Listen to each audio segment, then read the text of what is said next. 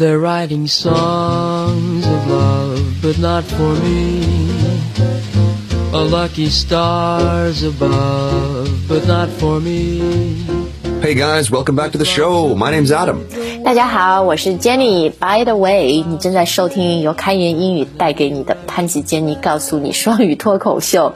呃，我前面说到 By the way 哦，就是英语里面有的时候你要过渡，对吧？要承前启后一些话的时候，我们大多数的时间都会用 By the way。嗯，But there's so many other ways we can say by the way, right? 对啊，那所以你和流利的英语之间，有的时候就差了这些过渡语。当然，honestly speaking，哎，其实这也算一个蛮好的过渡语啊。老实说，跟流利英语之间就是没有捷径了，there's no shortcut。但是呢，就是用这些呃过渡语，还是能，就是它是起到很好的一个 transition，一个过渡的作用，让你听起来更加的顺畅一点。That's right. So today we are going to talk about some really useful transitional language, or you might also hear people just say transition words. Transition words or phrases. 好，那这 transition words 像 by the way 我们就不说了，大家都知道，都学过。那今天的这些呢，就是更加高段位一点，而且就是 native speakers 一直会用的。呃，比如说这一个，speaking of which。Okay, speaking of which, um, Jenny, can I go home early today? 呃，不行啊。 但是 just to illustrate，如果就是来展现一个，所以 speaking of which，它差不多是用在就是跟你对话的人在说一件事儿，然后你想说的跟他说的这个是 related 相关的，嗯，然后你就可以说，哎，正好说到这儿。它就这个意思，是吧？That's right. Okay, speaking of which，这里大家要注意的呢，就是 it's not speak of which, it's always、uh, right. 对，就是你要用动名词，要用 gerund. It's always speaking of which. That's right.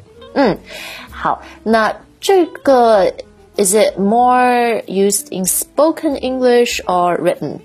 I would say this one is fine for both. It's pretty it's pretty neutral Mm. And you could put this in, I mean, you probably wouldn't put this in a letter. It doesn't really make much sense to put it in a letter, but you could say it to your boss. 啊、uh,，OK，呃，所以我可能我也不能说 spoken 还是 written，可能就是 formal or informal，它是介于两者之间的，比较 neutral 的。That's right. 嗯，好，那接下来的这个呃短语呢，跟 speaking of which 也很像，就是别人说到一个事儿，如果你正好也想说一个相关的事儿的时候，你可以用这个短语。 Hey, Jenny, while we're at it, you know, there's another really, really similar phrase. 就是 while we're at it, 对不对? While we're at it, yeah, exactly. And it's pretty much exactly the same. You know, speaking of which, while we're at it, you're, you're trying to connect two things together, right? They're related. 对对对，所以最重要的概念就是你这两件事情，呃， 对方说的和你说的是有关系的，它要 related 啊，有相关性的，或者你讲的就是同一个事情。嗯，好，while we're at it，嗯，然后这两个短语我觉得都是比 by the way 听上去要稍微 formal 一点，对吧？by the way 有的时候 I just feel like it's so it's too casual。They, people don't really pay attention to you if you just say by the way，好像就是一个 afterthought。 就是你忘记的事情漏说一遍。但是如果你用 speaking of which，或者你用 while we're at it，就是你你会让他们诶突然又提神要要留意你的这个意思。Okay, so while we're at it again, while we're still at it, uh, there are two other phrases that I think they're a little bit more formal. They mean so the meaning is the same, but they're just a little bit more formal. 嗯，然后这两个短语是 Since we're on that subject. 啊，就是既然我们在讲这个主题，对不对？Since we're on that subject. Right. So we could say that subject or the subject. They're they're both okay. 啊，OK。然后还有一个也是 since 开头的。Well, Jenny, since you brought that up, uh, we have another phrase called since you brought that up.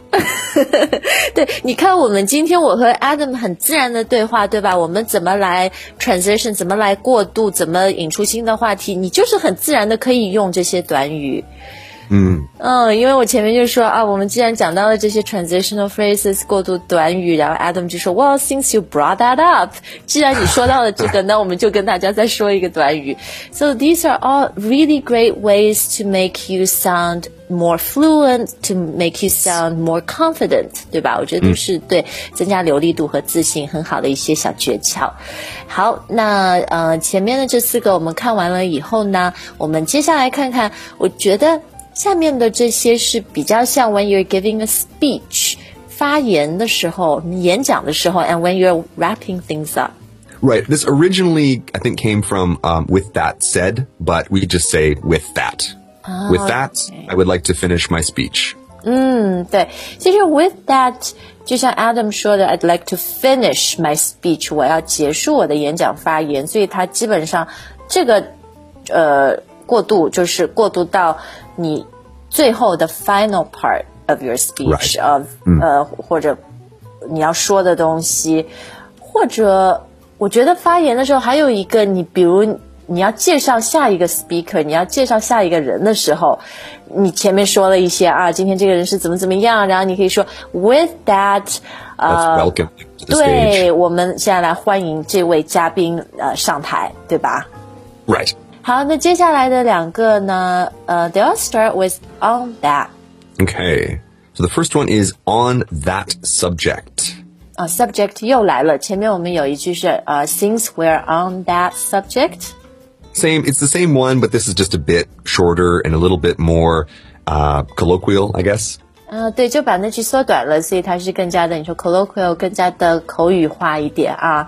嗯，哎 ，since you brought that up，既然你说到这个短语，有一个很像的是 on that note，是吧？ Okay, on that note, yes. Although, um, you know, on that subject is definitely, you know, like a speaking of which or, you know, while we're at it.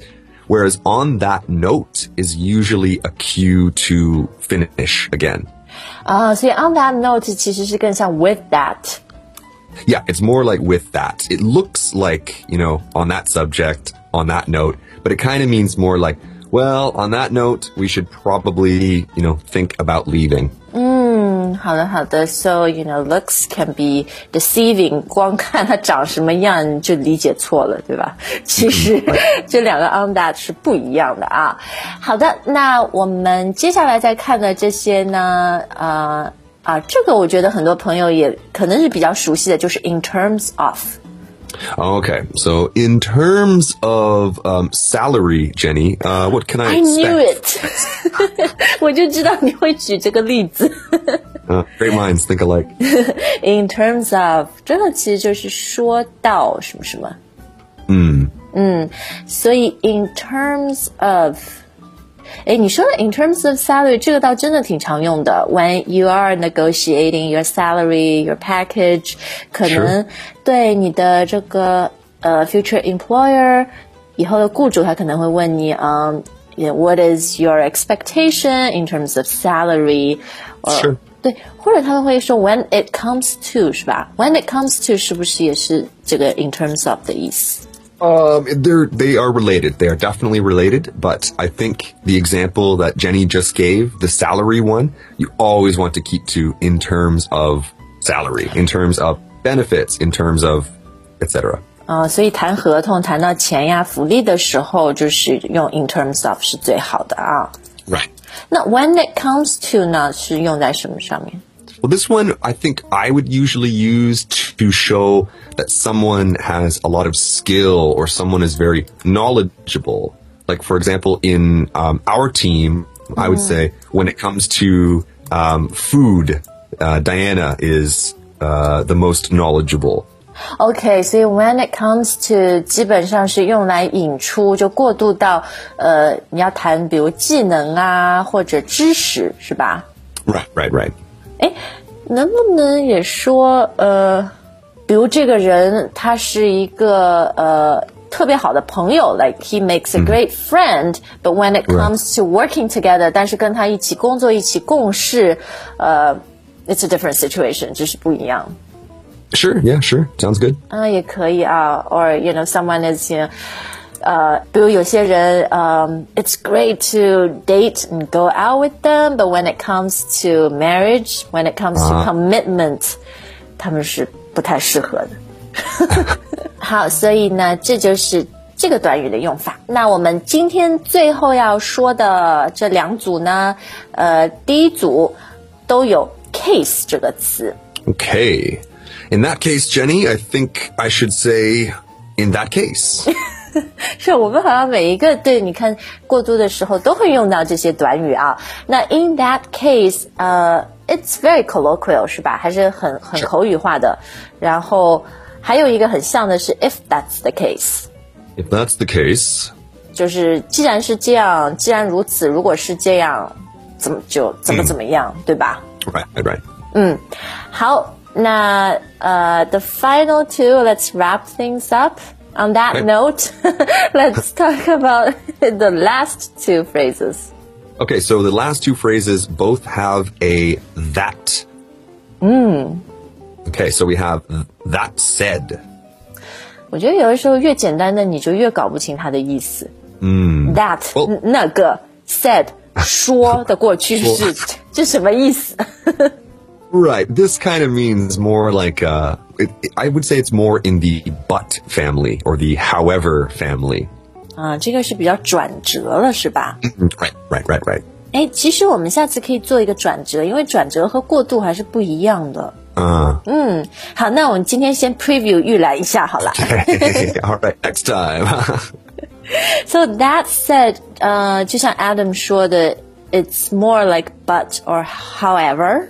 呃，那下面这个 that being said，其实和 that said 是一样的意思，但是它听起来更加的婉转，更加的 polite and It sounds, yeah, indirect。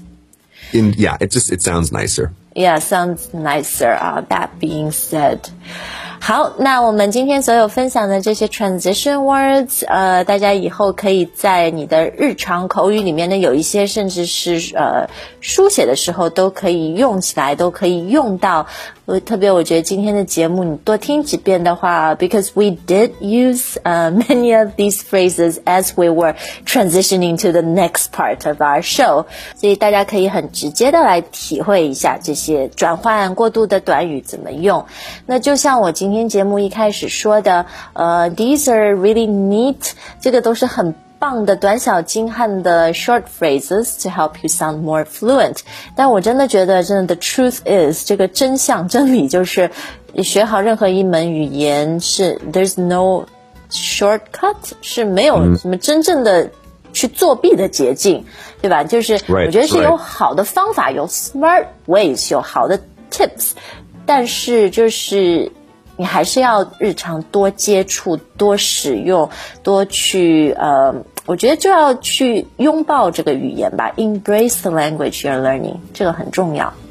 Yeah, guys, it's really, really true. You know, I mean, the stuff that we have in our show is really super useful, super common. It can really, really help you, uh, you know, achieve a higher level of English.